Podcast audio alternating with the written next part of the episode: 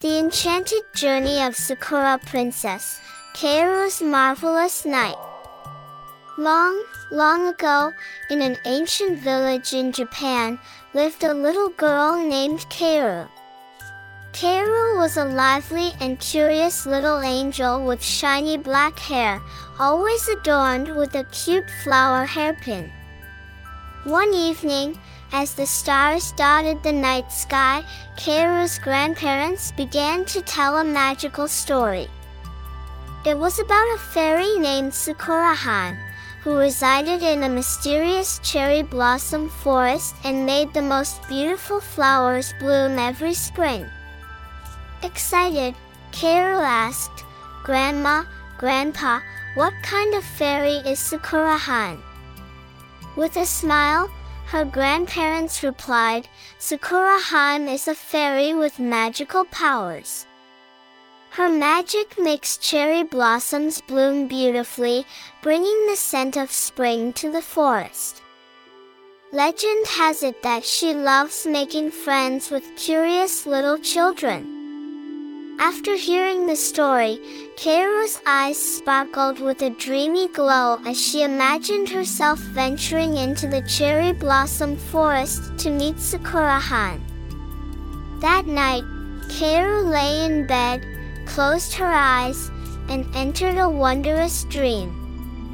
She walked into a forest filled with pink cherry blossoms, each flower gently swaying in the breeze. The petals seemed to glisten with tiny crystal dewdrops, resembling twinkling stars.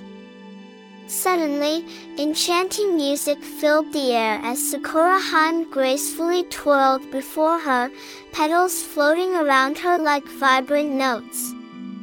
Sakura-Han invited Kaoru to join a cherry blossom feast, where the blossoms not only turned into delicious treats but also floated in the air like musical notes, creating a beautiful symphony.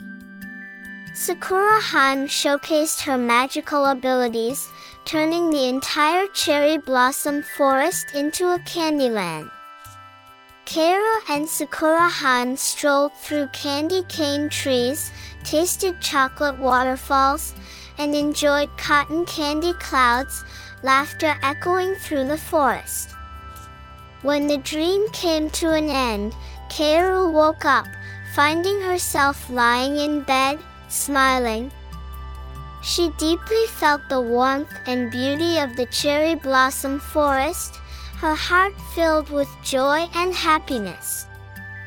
From that day on, every nightfall, Kaoru looked forward to sharing another enchanting dream with Sakura-Han. And thus, this became the magical bedtime story of little Japanese girl Kaoru, the Sakura Fairy's dreamy journey, Kaoru's marvelous night.